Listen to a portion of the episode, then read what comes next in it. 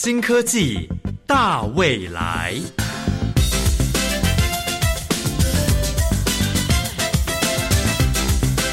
科技的进步让你看得见未来，深入浅出的介绍让你听得懂科技。欢迎收听由谢若楠制作、吴宜佳主持的《新科技大未来》。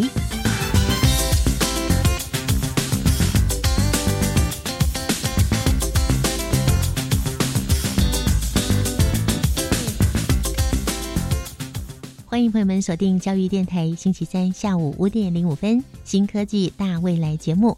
这个节目呢，宜家特别为各位介绍我们台湾在科技发展这上面的量能。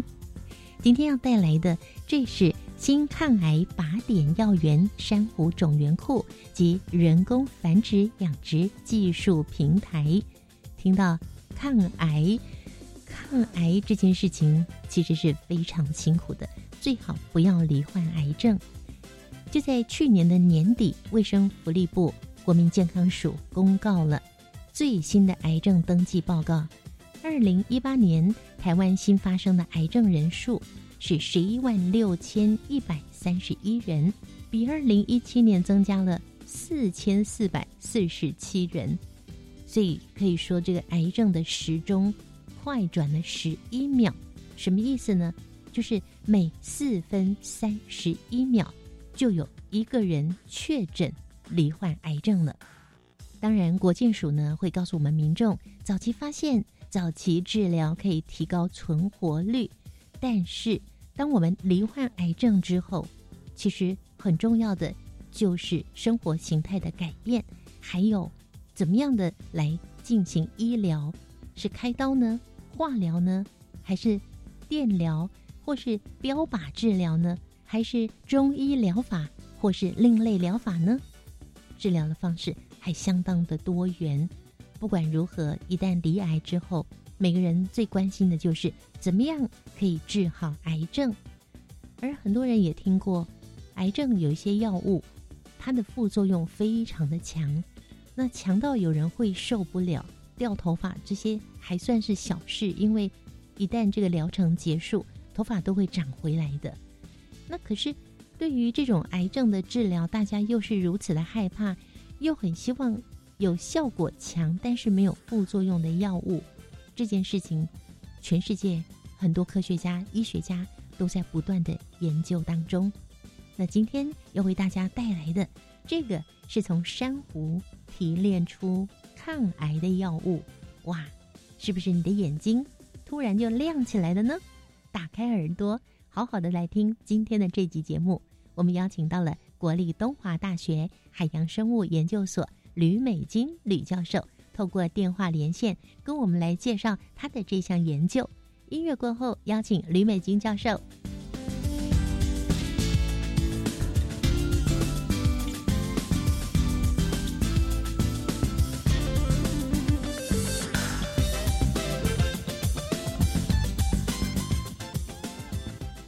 朋友们有想过，美丽的珊瑚未来也是造福人类的抗癌利器吗？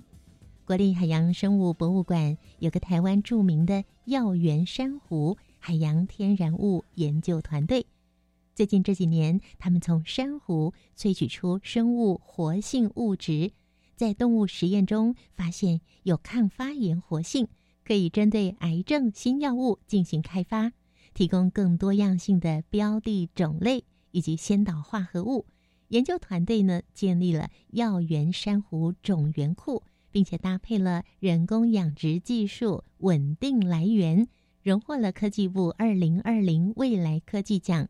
今天我们透过电话连线，邀请国立东华大学海洋生物研究所吕美金教授为大家介绍这项杰出的研发成就。李教授您好。主持人好，各位听众大家好。我们今天要介绍给大家的，这有两个重点：新抗癌靶点药源珊瑚种源库，还有人工繁养殖技术平台，应该是人工繁殖养殖技术平台嘛？哈，先跟繁殖跟养对繁殖跟养殖，跟我们先介绍一下好吗？先介绍珊瑚的种源库。其实我们珊瑚的种源库是要找。具有抗癌开发价值的珊瑚，将进一步的进行大量的人工繁养殖。所以，我们在这个平台会利用水质、流场、温度、溶氧、盐度跟光照波长、微生物等监控条件，定期的测量珊瑚的失重，计算重量成长率，记录软珊瑚的形态、增殖的个数，还有珊瑚骨针的重量比例。而且我们会以单位体积内虫黄藻的密度、共生藻的叶绿素含量等等，评估珊瑚的生长跟健康状况。所以听起来，去养殖珊瑚这件事情就非常的重要喽。对，因为它其实就是一个药源的主要的来源。我原来以为是采集海洋里的珊瑚，哎，没有想到你们是自己养殖啊。对，因为我们不想破坏大自然的环境，所以我们利用人工养殖的环境去量产珊瑚。那您是负责养珊瑚的吗？我也负责养珊瑚，我也负责做活性成分分析。那关于养珊瑚这个部分，可能听众朋友会觉得很有趣哦。您刚刚讲了很多，就是在养珊瑚的一些必要的条件，可以跟我们分享一下，您怎么样养珊瑚吗？珊瑚也要吃饭。珊瑚也会生病，珊瑚也要健康管理。嗯哼，所以我们要去看珊瑚需要的养分，它需要的温度，它水体的污染源，所以我们都要随时的监控。所以我们每三个月会进行珊瑚萃取物的抗癌效物评估，然后我们要去评估它活性成分的含量，所以要找到药源珊瑚。繁殖的一个最适化的条件，嗯哼哼，这个也是我们在繁养殖平台建立的最主要的条件。那所以到底要找哪一种珊瑚？因为珊瑚的种类还挺多的。我们现在目前繁养殖了大概两百颗珊瑚，它有不同的活性，有不同的药效，所以我们利用 QR code 去做珊瑚身份的一个标定。那教授，您刚刚讲珊瑚的活性，这一般民众可能听不太懂，珊瑚的活性是什么意思呢？因为我们会把珊瑚萃取完之后，再去做癌细胞的毒杀测试，所以我们最主要是针对抗癌活性做一个分析。哦，抗癌活性，所以我们今天最主要介绍的这个重点就是，你们所养出来的珊瑚，你们进行研究之后。去看看它怎么样可以来对抗癌症吗？就是它里面的成分会不会对癌细胞有生长的抑制，或是它可以诱发癌细胞死亡的特性？那研究到现在有多久的时间啦？我进海参馆第十一年，所以其实开始研究海洋天然物已经有十年。哇，所以这是第十一年了。对，那看到什么样的效果了吗？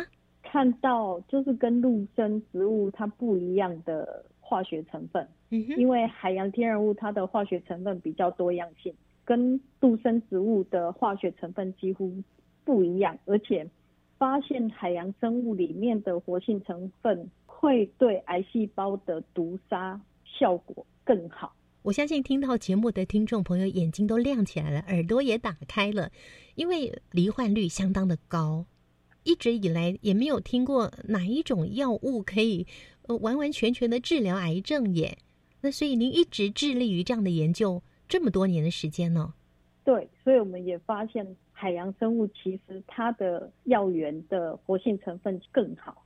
那可以请吕教授帮我们多举几个例子吗？因为你刚刚讲说海洋生物，比方说像您养的珊瑚啦，那它的化学成分说给我们听听看。其实像阿汤胞苷，它是第一个用在人类疾病治疗海洋药物的。它在一九六九年，它其实就经过美国的 FDA 核准治疗白血病的抗癌药物。那目前其实有二十八个海洋天然物。新药都在进行人体临床试验，那适应症包括抗癌、抗疼痛、降三酸甘油脂的，还有抗病毒的，都是来自于珊瑚、海绵或是海藻。嗯哼。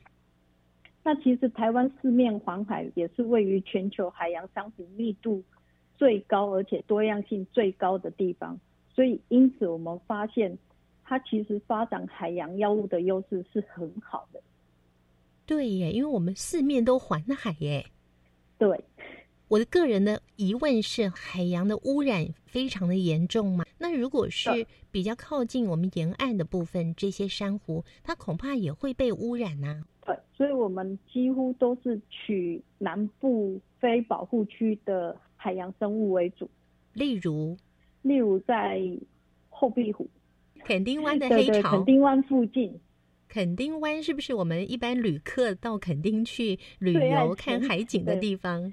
最爱潜水的地方，其实垦丁它沿岸，其实它对于整个潜水的玩家是最好的地区。吕教授，您本身原来在硕士的时候念的是跟农业相关的，到了博士班的时候是到高雄医学大学天然药物研究所，之前在研究陆地上的植物。后来呢，又研究海洋里的这些生物，那是什么样的契机让您开始从陆地走到海洋呢？其实我的硕博士论文都是陆地中草药为主，尤其我们是天然药物研究所，所以都是针对台湾特有的药用植物。嗯，那我用的是台湾特有的药用菌菇牛樟芝，那目前也是保健食品最夯的一个药用菇。嗯哼。那其实对我的博硕士论文牛樟芝的研究成果，我们是其实我的指导老师是高雄医学大学天然药物研究所的吴永昌讲座教授及张芳荣特聘教授，他其实启蒙了我们带领我们去做这些牛樟芝的研究。嗯，那其实我们也是首度以牛樟芝的纯化物进行动物的抗肿瘤试验。嗯哼，其实。所以我们在拿牛樟芝纯化合物的同时，我的学弟同伴们，他其实杜英奇跟许玉明博士，他们其实是日夜在分纯化合物。所以同时我们也申请了牛樟芝的三项发明专利。嗯，而且还没有获证前，其实我们就以五百万成功的寄转给生技公司。嗯哼，那其实我在九十七年博士毕业之后。九十九年开始任职东华大学海洋生物研究所。那我们知道东华大学它其实是位在花莲的寿丰乡，是。但是这一个海洋研生物研究所却是在国境之南的海洋生物博物馆研究区。然后您说它的研究地点是在那个海洋博物馆？海生海生馆就是海生馆，对。所以我们都知道海生馆，可是我们不知道海洋生物博物馆。是在海参馆的研究区域内。嗯嗯，真的不知道哎。对，所以海参馆具有丰富的海洋资源还有设备，而且海参馆它最主要的都是以团队为研究导向，因此我选择跟宋炳军研究员主导的天然物团队，才开始了我的海洋天然物的研究路。所以这样一走就走了第十一年。对。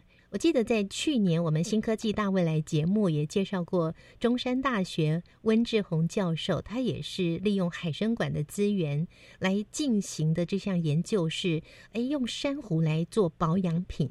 那我们今天呢更厉害了，是从珊瑚里面呢去提炼出、萃取出一些天然资源来对抗癌细胞。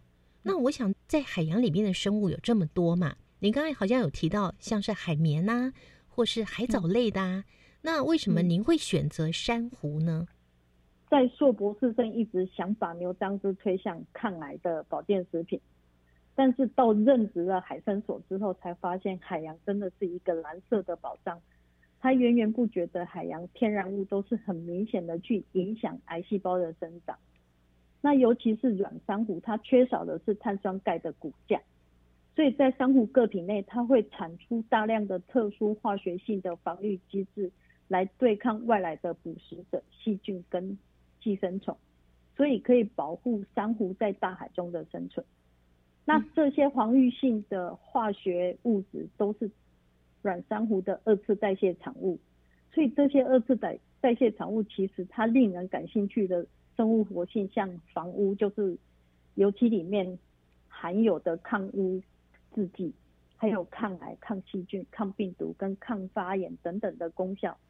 因此，我们觉得珊瑚里面的海洋天然物会成为我们寻求药物开发的主要来源。这又是一段漫长的研究了。我们留到音乐过后，再请吕教授介绍给大家喽。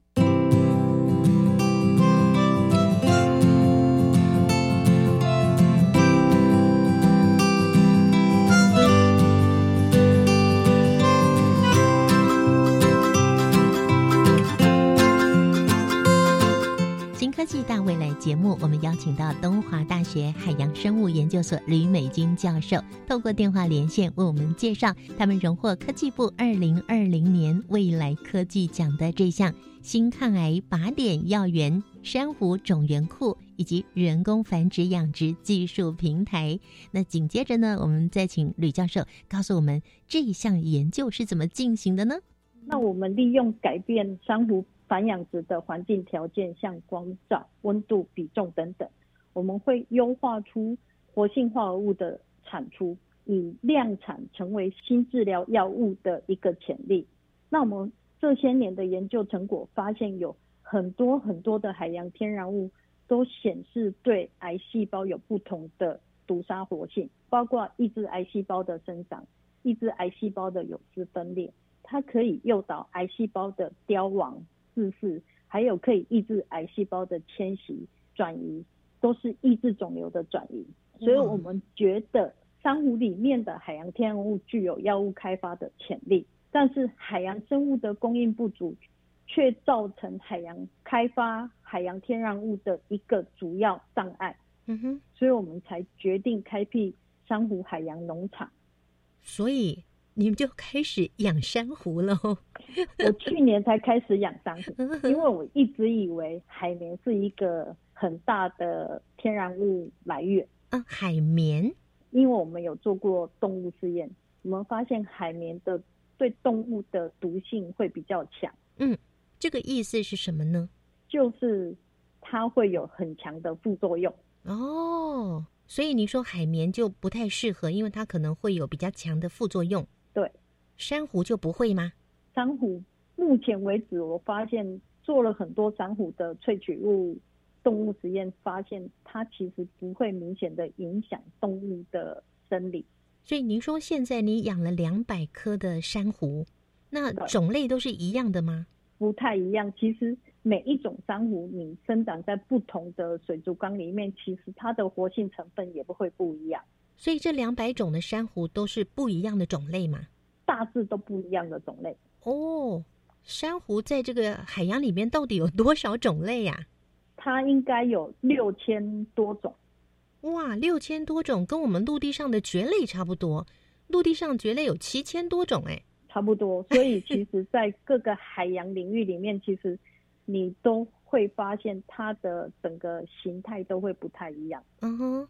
那您养的这两百颗的珊瑚，呃，两百缸呐，是两百缸，两百颗，有可能一个缸里面养很多颗的意思吗？对，我们一缸里面大概有二三十颗，要看缸体的大小。嗯哼，那这个缸跟我们形容一下，它到底有多大呀？我们最少的缸体是零点六吨缸，那最大的缸体是四吨缸。哦。零点六吨，您的意思是说这里面可以装零点六吨，零点六吨六千六百公升的海水？那另外一个是四吨的，那等于是四 千公升的海水吗？对，好大哦。教授，您刚刚有提到一个二次代谢产物，还有一个防御性化学机制，这个部分可也可以帮我们再解释一下吗？其实这两个都是。意指的就是它其实就是它里面的化学成分，OK，所以它在不一样的环境碰到不一样的生物侵袭的时候，它就会产生不一样的化学防御。嗯哼，所以这个化学防御它所产生的这些化学的元素，就是您拿来做研究的对象。对，可以跟我们介绍一个您第一次发现它可以。抑制癌细胞的某一类吗？它是属于哪一种珊瑚？又是属于什么样的元素呢？其实，在前两年我们都发现有一个叶形软珊瑚，它里面有一个我们简称十三 AC 的化合物。那我们在做动物实验的时候，我们发现它可以明显的抑制肿瘤细胞的生长。那我们在进检的时候又发现，其实经由这些十三 AC 的投予之后，就是治疗之后，我们会发现它癌细胞都不见了。哇，这么令人振奋呐！对，所以我们又发现它其实跟铯休克蛋白的抑制剂有关系，而且它也跟拓扑异构酶的蛋白可以作为这些抑制剂。您刚刚讲的那两个蛋白，我们都没听过呢。这两个蛋白其实在癌细胞里面的表现是相当丰富的。它是好的还是坏的？它可以促进癌细胞的生长。我们要把它作为抗癌药物的标的，就是。我们可以把这两个蛋白质抑制掉的时候，就可以明显的抑制癌细胞的生长。嗯嗯，那这个就是一个抗癌药物发展的第一个因素。哇，所以这是你们第一个发现的吗？这个化合物对于这两个标的蛋白的影响是第一个发现的。嗯哼，所以如果是发表在国际期刊的话，可能其他各个国家也会觉得哇，这是值得研究的一个方向喽。所以现在很多人对海洋天然物是很有兴趣的。嗯哼，那可是可能一般民众就会很好奇，那这么多这么多，您说海洋中有六千多种珊瑚，我到底是要找哪一类的珊瑚，或是我我到底从哪边开始着手？这怎么选择？在刚开始的时候，我们会把每一颗珊瑚标定身份之后，就开始做一个萃取。嗯，特定的溶剂的萃取，萃取出来之后，我们就会进行细胞毒杀，尤其是针对癌细胞，嗯，做一个毒杀细胞试验。那如果对癌细胞的毒杀试验剂量很低的时候，我们就会标定它的活性成分是很好的，那我们就会把它列为第一个作为抗癌药物的一个商品标定。嗯。那到目前为止，你们找出了多少抗癌的标的？从这个珊瑚里面萃取出来的，我们大概有五十颗以上，它的萃取的抑制癌细胞的五十 percent 的剂量小于十的，应该有超过一百颗。您说有我们一百颗，一百颗珊瑚，一百颗的珊瑚，不同种类耶，有的会亚种，它就不是。就是同一种，嗯，它可能是同一颗不同种。我今天做这个访问，我真的是觉得我的脑袋整个被轰炸了一遍。我真的觉得好神奇，非常非常开心能够做这个访问。真的，未来如果说癌症有了这样的一个新的药物可以治疗的话，我觉得好光荣哦。今天可以率先的来介绍给听众朋友，这目前还在研究过程当中。但是是发现了很多迹象，是真的可以抑制癌细胞的。好，我们稍待会下一个阶段呢，我们要为听众朋友介绍这整个研究的这个特色，还有它的发展。那当然呢，我们也要请吕教授来跟听众朋友介绍一下国立东华大学海洋生物研究所需要更多的人才，对不对？现在正在招生中哦。对。所以，希望对于海洋生物有兴趣的大师生们都可以报考我们的研究所。那研究所大概会在十月的时候有招生的公告，大概十二月的时候就会有诶面试。我们现在都不用考试，我们都几乎用就是面试跟缴交资料就可以进入海参所。当然要经过审核，要看你的动机够不够强，对不对？你的学习跟研究动机够不够强？对，等于是十月份就会有招生公告嘛。对，嗯，那我们也让收音机旁边对于呃想要研究海洋生物有兴趣的大四的同学，好好把握住机会喽。那我们下一个阶段呢，我们要再继续请吕美金教授来跟我们介绍这项研究的特色，还有在整个研究过程中是不是有碰到一些困境哦？怎么样去突破它？甚至于它有什么样的其他相关的一些应用？待会儿介绍给大家喽。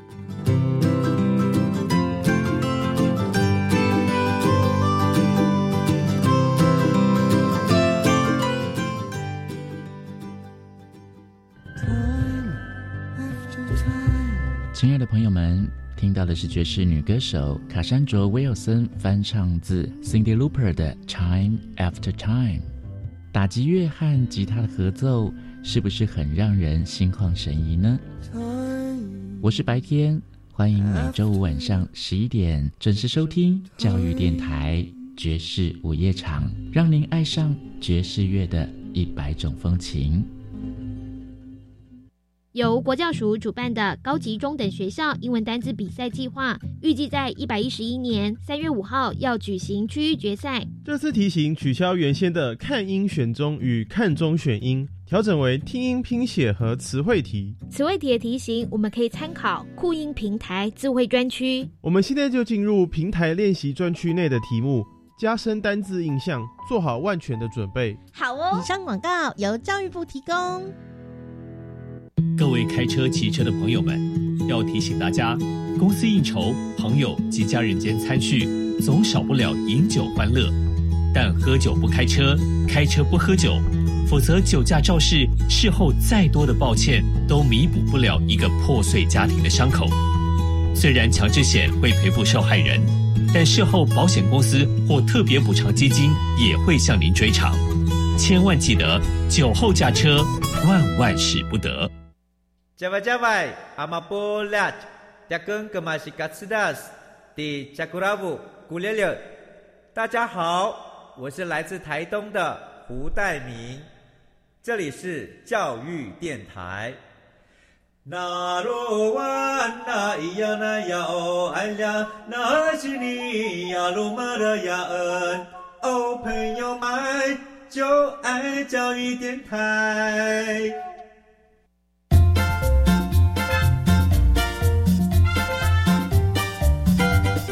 新科技大未来，每个星期三上午十一点零五分，与你在教育电台的频道上认识新科技，迎接大未来。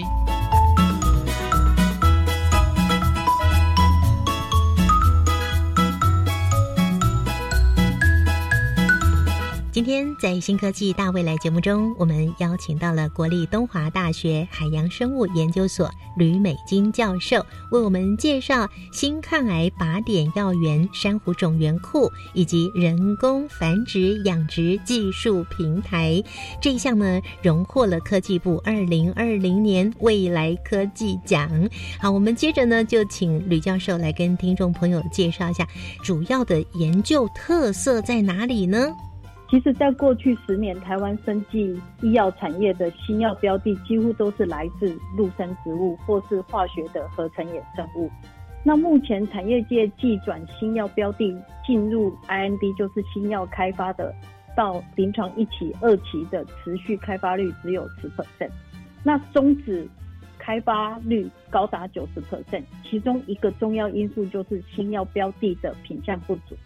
所以可以提供给厂商的高成功率的新药标的比较少，选择性又低，因此我们建立的药源商户可以系统性的提供更多的海洋天然物的新药标的的品相，而且更重要的是，我们可以提供更多样性的新药标的的种类，完全不同于以往陆生植物的新药标的的框架。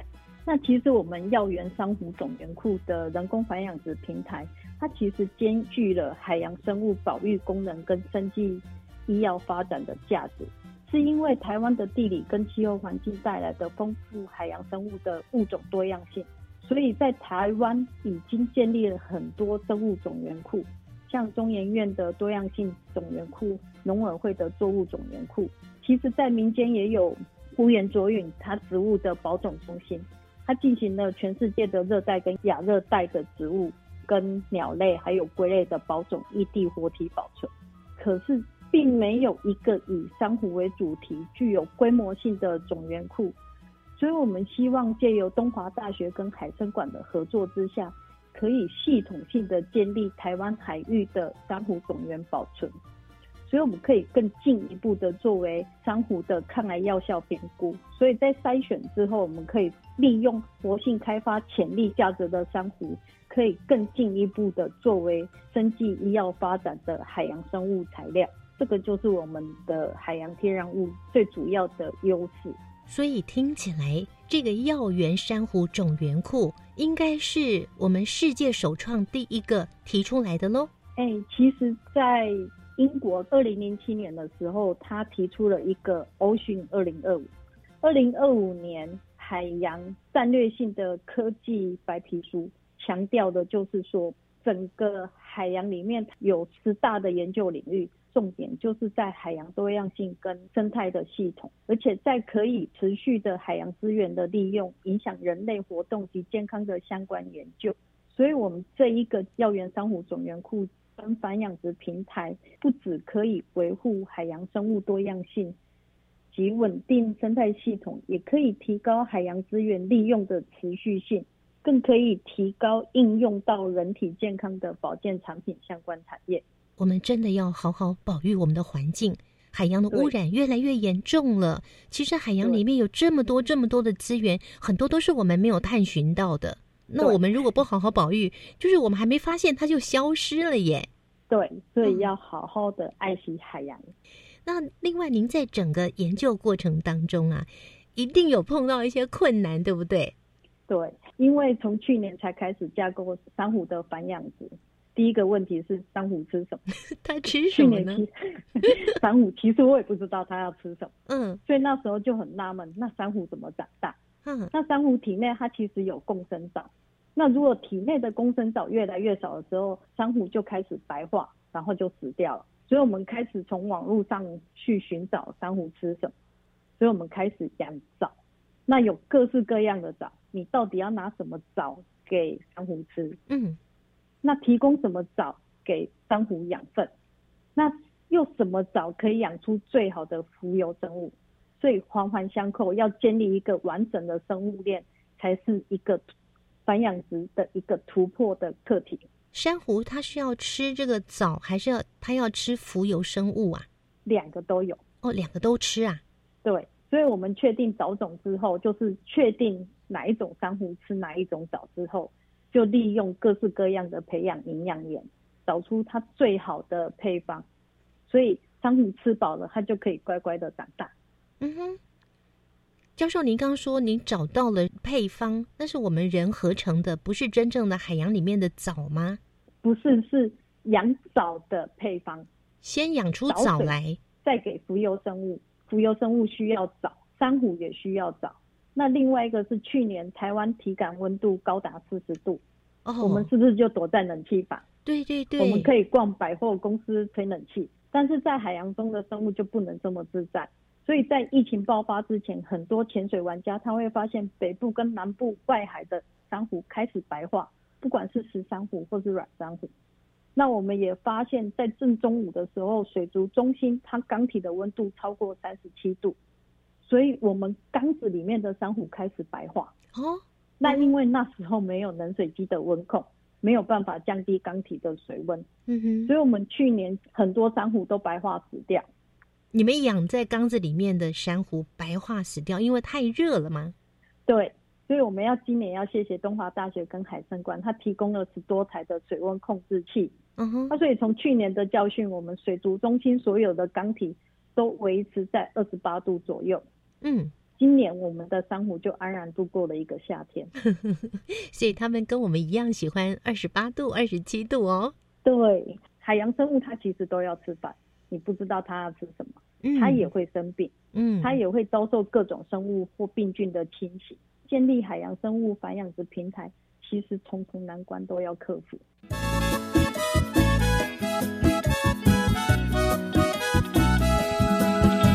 建立养殖繁殖的平台，是为了以后如果真的要做这样的发展的时候，我们可以不用到海洋去采集，我们自己来养就可以了，是吗？对，所以我们会有一个适当的养殖条件。您花了十一年的时间来做这项研究，我相信不是只有单单你一个人在努力，应该是一个庞大的团队一起来进行这项研究吧。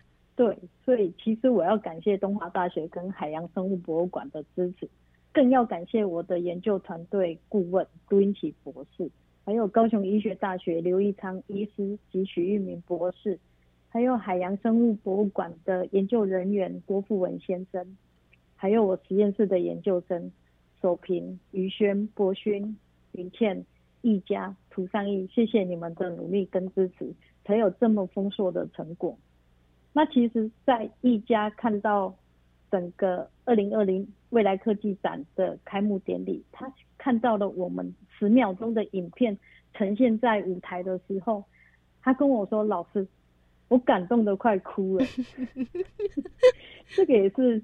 整个学生在整个研究辛苦的一个点滴，哦，真的好有价值哦，真的很感动哎！谢谢你们这么努力的来做这个研究，应该是日以继夜的、没日没夜的在做研究。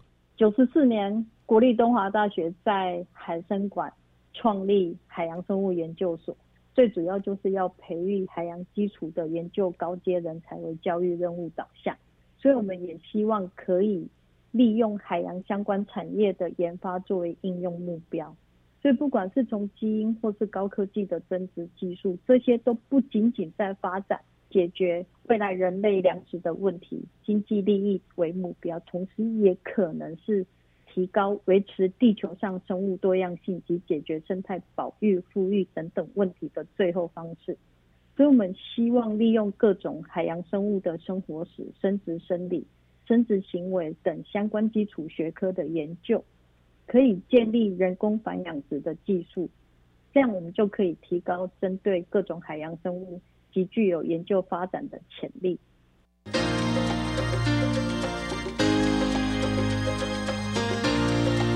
科技好生活。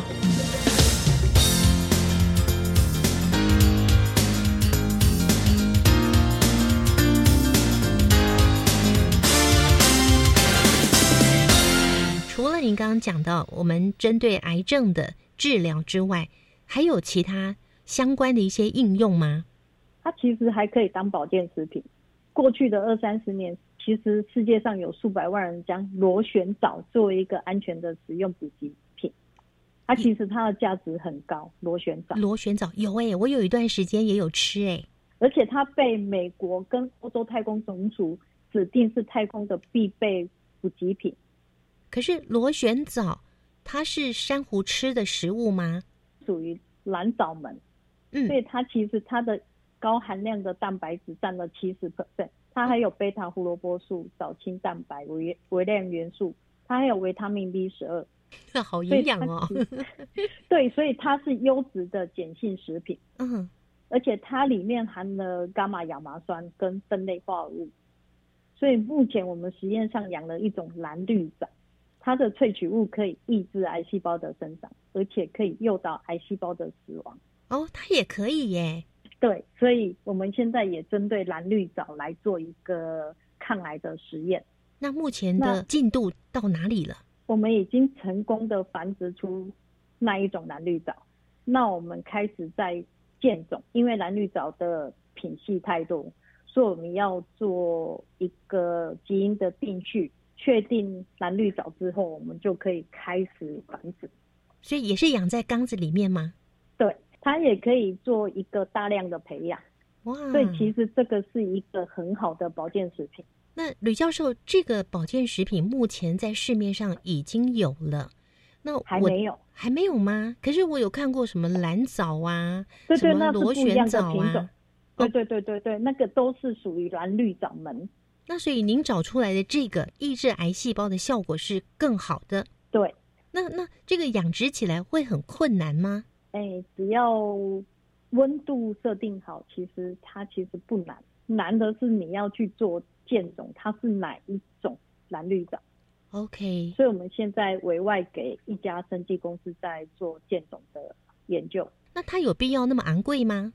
其实是因为海洋污染很严重。所以你必须要做一个净化海水的过程，才不会影响蓝绿藻。比较麻烦的，就像车城地方是一个洋葱的这个产地，所以在洋葱如果要施农药的时候，海洋生物就会受到影响。哦，真的耶？那那能不能叫车城他们用有机栽培呀？有机栽培也是一个很麻烦的过程。可是有很多地方成功了呀。一般的农民不会这么耗时耗力的去做有机栽培。好，这是我们全民的意识要整个大翻转，然后我们地球对，然后我们政府啊，我们民间一起来做，才有可能达到这样的理想。对，好，所以如果说您不养在缸子里的话，就很可能受到环境的因素，像是这种可能是有农药流到海里，废油倒到海里，或者是气温升高的关系，所以就会导致这些呃珊瑚。它是不够健康的，当然就不能够拿来抑制癌细胞了。那目前我们实验室重点研究是海马，因为其实海马它经济价值是很高的名贵中药。海马可以强身健体、补肾壮阳，嗯，舒筋活络、消炎止痛，它其实有很好的中药功效。这么多疗效啊！对，而且全世界已经发现有超过六十种的海马。海马目前被 CITES 明定是二级保育类物种，它是保育类，所以不能抓它喽。所以野生的海马不能在国际间自由的进出口交易。所以如果真的要发展海马生计事业，首先就是要想办法大量的人工繁殖海马。嗯哼，而且现在就是整个很严重的野生盗采。自然栖地被破坏的时候，它这个供应缺口相当惊人。其实每年市场的实际需求可能接近四千万只，这么多啊！对，所以连外国人他也知道海马 是一个非常好的东西哦。对，那海马其实是鱼类，可是它又不是一般鱼类有鳞片，海马它只是一层皮。海马的嘴巴很小，细细的，所以养殖海马的重点就是。海马吃什么？还有它是气泡病都要克服。那它吃什么呢？它浮游生物也吃，所以我们也是要在海马的环境里面营造出一个完整的生物链。那所以它可以养在您刚刚讲的那两百颗珊瑚里面吗？哎，我们是另外养的哦，另外养的哦。对，因为不同的缸子有不同的。条件，嗯，因为我是门外汉，外行人物，又觉得说好像那个水族箱一样嘛，哈，又养海草，又养鱼，再养海马。对啊，因为海马出生的小海马很小，而且它族群量很大，它可能一出生就一两百只或是一千只。哇，你海马养多久啦？海马养半年了。它要长到多大才会繁殖？大概八个月就可以繁殖。哦，所以你也看到海马生小海马喽？有，可是目前在给小海马的食物还没有这么齐全，所以我们也希望可以建立海马的繁养殖平台。那所以我们今天介绍给大家的这个第二个重点，人工繁养殖技术平台，目前除了养珊瑚，还有养螺旋藻、蓝绿藻，还有海马喽。对。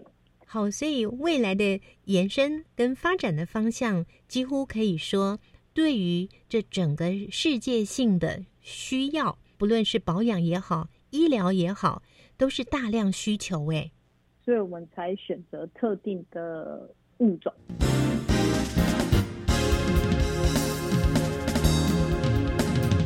今天访问的最后呢，吕美金教授要广邀对于海洋生物有浓厚研究兴趣的同学，一起加入他的研究行列。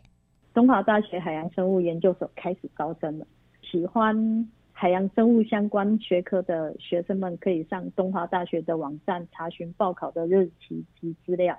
谢谢吕美金教授带来这么好的消息。那宜家呢，在节目最后也要为东华大学来广发英雄帖，邀请对于海洋生物有研究兴趣的大学生们踊跃的加入东华大学海洋生物研究所。今天非常谢谢吕美君教授的介绍，谢谢主持人，谢谢各位听众。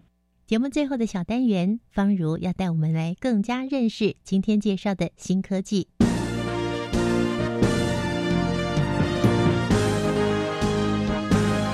观点大突破，欢迎来到观点大突破，我是方如。对世界了解的越多，我们能够运用的资源面对困难时的解决方法也就越多。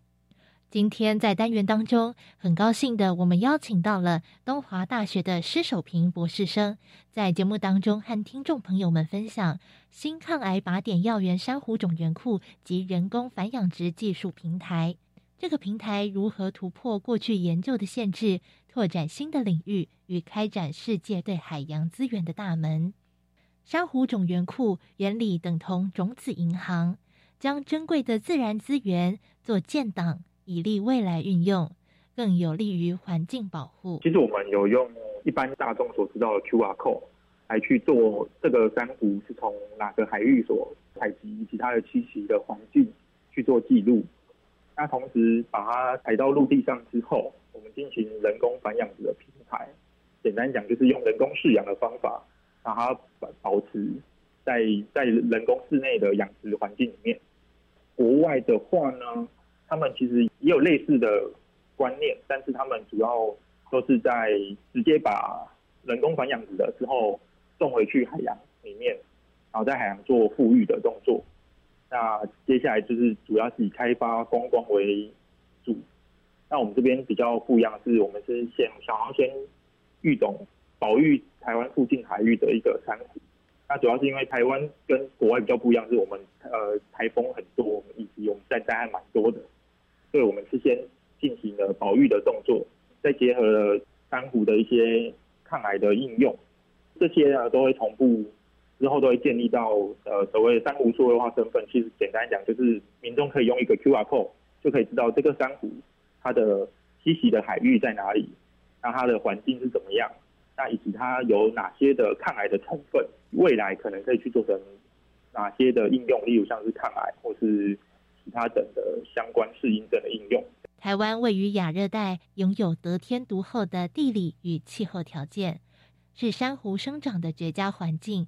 而如此丰富的海洋资源，却是过去尚未积极开发的领域。在台湾呢，就是在垦丁、兰屿，还有绿岛，然后南至菲律宾，就这一块海域，其实它是在全世界珊瑚物种丰富度非常高的地方。那虽然它的面积不大，就不像澳洲的大堡礁这么大，那它其实它丰富度是基本上是排名在全世界来说，珊瑚是以全全世界前三名的一个物种的丰富度。珊瑚对环境极为敏感，在保存以及人工养殖的执行上，大大增加了困难度。其实，在人工繁养殖的技术呢，以珊瑚来说，大概近五十年才开始发展的。那比起外面的来说，因为它我们要顾虑到珊瑚的水流、温度、溶氧、它的盐度，还有光照，以及它里面的水体里面的微生物。所以，如果是单一物种养殖，可能它们的这些等等这些养殖条件比较一致。那但是如果是不同物种的话，它的养殖的一些不同条件，所以它的养殖技术上面就有一点困难。对，那我其实我们在这边也是因为先前其实，在海参馆他们其实有提供非常良好的场地，让我们去测试这些呃在不同珊瑚里面的这些，还有东华大学还有提供这些相关的资源，让我们去将这些不同的调控的条件去做调呃观察跟调整。所以我们目前就是有只收集大约一百三十株的珊瑚啊。现在目前研究珊瑚的。一些成分或是它的抗癌的应用，其他相关适应症应用的话，目前主要大部分，嗯，因为我们从珊瑚里面所萃取出来的，所以其实相对来说，它需要很多个珊瑚来去提供它这种稳定的一个产量，才能有办法到市面上。对，所以其实目前的研究主要都 focus 在学术上研究居多。那其实还有一个是在台湾，之前有海参馆其实就有跟中山大学合作。那它主要是也是利用呃软皮珊瑚，那它因为它有很好的抗发炎以及保湿的效用，我们利用室内养殖的环境，然后去稳定的产出一定的产量的抗发炎的成分以及保湿的成分，让他们有适量产。那接下来进一步还是需要一个扩大规模的繁养，才有办法可能提供到市面上给大家投资。然而，这样的资料库建立以及量产，却能为治疗癌症的药物研究带来全新的契机。过去多以陆生植物的化学成分作为主力开发资源，如今珊瑚的加入，将研究拓展了更多的可能性。大概在过去十年左右，台湾的以新药以新药开发来说，基本上都是陆地植物或是它的合成的药物。那其实它进入了一个试验中新药这一期，就是所谓的 IND。那它其实简单讲就是所谓的在动物实验上面去评估这个药效之后，然后到第一期、第二期，大概只会剩下百分之十左右的药物可以继续继续去闯所谓的第二期的后期一点的的一个实验，大概有九十 percent 都是没办法进到第一期或第二期的，主要是因为。药物的化学上的结构，或者是它的一个标的，就是可能它去攻击的那些蛋白质等等作用，因为结构太相似，或是没有比较新颖的结构。那在海洋这边就刚好，因为海洋的物种非常的丰富，那它的化学结构也跟陆地的非常不一样的结构，所以它在新药开发上面这块，它就可以提供一个新的标的，或者是它可以透过它的结构上面的差异，进而绕过它原本所谓的一些副作用的部分，然后抗癌的作用。建立珊瑚种源库以及人工繁养殖技术平台，是为所有的研究打下基础，让对抗疾病多了更多可运用的武器。其实最终目的还是想要以抗癌为因解决人类的癌症的问题，所以我们想要利用的是水产养殖的方法，来稳定的提供。这些海洋药物或者海洋天然物，来达到一个所谓的临床一期、二期。当这些药物达到临床一期、二期的时候，那通过的话，其实在产业界来说，他们才会有比较愿意投入更多的资金来去研发这个药品。那我们是希望先利用了一个育种的概念，就是保育台湾海域的珊瑚，那做一个让大家。可以以后可能可以了解哦，台湾原来其实有这么多种珊瑚，那其实台湾是一个非常好的地方。那接下来利用水产养殖的方法，因为我们不可能再再去海里面再去来获取这些珊瑚，然后来来取得这些海洋的药物的成分，所以我们利用养殖的方法，来将这些具有抗癌的这些作用的这些珊瑚呢，来去提供呃它的成分，然后来去。做所谓以后可能在基础研究上面，做学术上面的一个研究，或者是之后的一个临床上面的应用。对，那因为我们这样子，如果我们这样一个有系统性的来去做规划之后，其实它就可以帮助相关的生技公司来说，他们就会因为我们有建立的物种，也确定成分了，那我们也可以稳定的提供的一个至少一个小规模的一个产量，让他们去。进行测试，他们就会比较愿意来投入这个相关的资源，然后来开发这个海洋的药物。新抗癌靶点药源珊瑚种源库及人工繁养殖技术平台，运用了台湾丰富的海洋资源，留存下珍贵的珊瑚物种，对世界的生物多样性保存尽一份心力。而在药物研究也开发出全新领域，让世界能够看见台湾。以上就是今天的观点大突破，我是方如，下回我们空中再见。存在于大自然中的很多宝贝，可以解决我们人类非常困难跟棘手的问题，尤其是癌症，让人听了全身发软。不过这一年多来，新冠疫情造成全球将近五百万人的死亡率，实在也令人相当的害怕。但您听过运用我们的中药就可以来治疗新冠肺炎吗？台湾清冠一号在中药的复方控制上做了一个大的突破，那临床使用到几百个案例，显著的可以减轻转重症的风险，对于这个加护病房的一些重症患者呢，也可以大幅降低死亡率，达到五十 percent。我们下个星期呢，邀请到的是卫生福利部国家中医药研究所所长苏义章苏所长，为我们介绍他所研发出来的清冠一号。我觉得这我们全民一定要了解。我们下周见，拜拜。